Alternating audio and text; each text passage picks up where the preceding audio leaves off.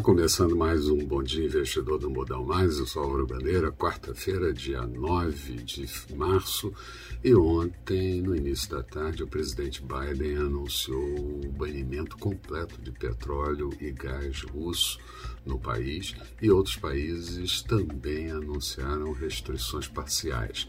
Além disso, novas sanções também permitiram uma leitura de que o sufocamento e o isolamento da Rússia permitiria algum acordo. Por outro lado, na Ucrânia, Zelensky também moderou seu discurso sobre entrar na OTAN e mercados acabaram melhorando um pouco, mas ficaram ainda no campo negativo. A Bovespa fechou com uma queda de 0,35%, índice em 111.203 pontos, dólar com queda de 0,52% a R$ 5,05, Dow Jones em queda de 0,56% e Nasdaq perdendo 0,28%. Hoje, mercados da Ásia ainda terminaram com quedas durante a madrugada.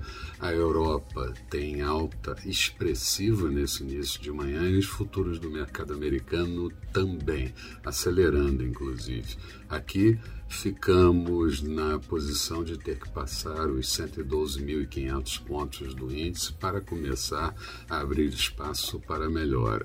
Na Rússia, novas, eh, algumas novas multinacionais começaram a fazer restrições, como McDonald's, Coca-Cola, Pepsi e também Starbucks, anunciando o encerramento temporário.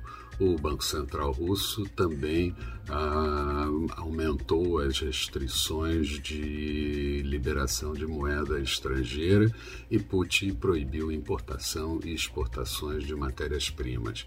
Já a FITS, uma das três principais agências de classificação de risco, rebaixou a Rússia de B para C pra, por conta de default iminente, segundo ela. Na China, tivemos a divulgação do PPI, índice preço no atacado do mês de fevereiro, que na comparação anual desacelerou para 8,8%, sendo esse o menor patamar dos últimos oito meses. Líderes da Arábia Saudita e do Emirados Árabes recusaram conversar com Biden e isso provocou até alguma restrição em termos de fornecimento de óleo, principalmente para a Europa. O, no Japão, o PIB final do quarto trimestre mostrou uma, na comparação anual alta de 1,1%, a anterior tinha ficado em 1,3%. Aqui, a novela de combustíveis continua, com reunião hoje de Paulo Guedes, Rodrigo Pacheco e também o relator da, no Senado da medida sobre combustíveis. Paulo Guedes disse, abre aspas, esqueçam o troço de congelamento. Uh, também está uh, falando e vingando a possibilidade de subsidiar o preço do combustível durante três a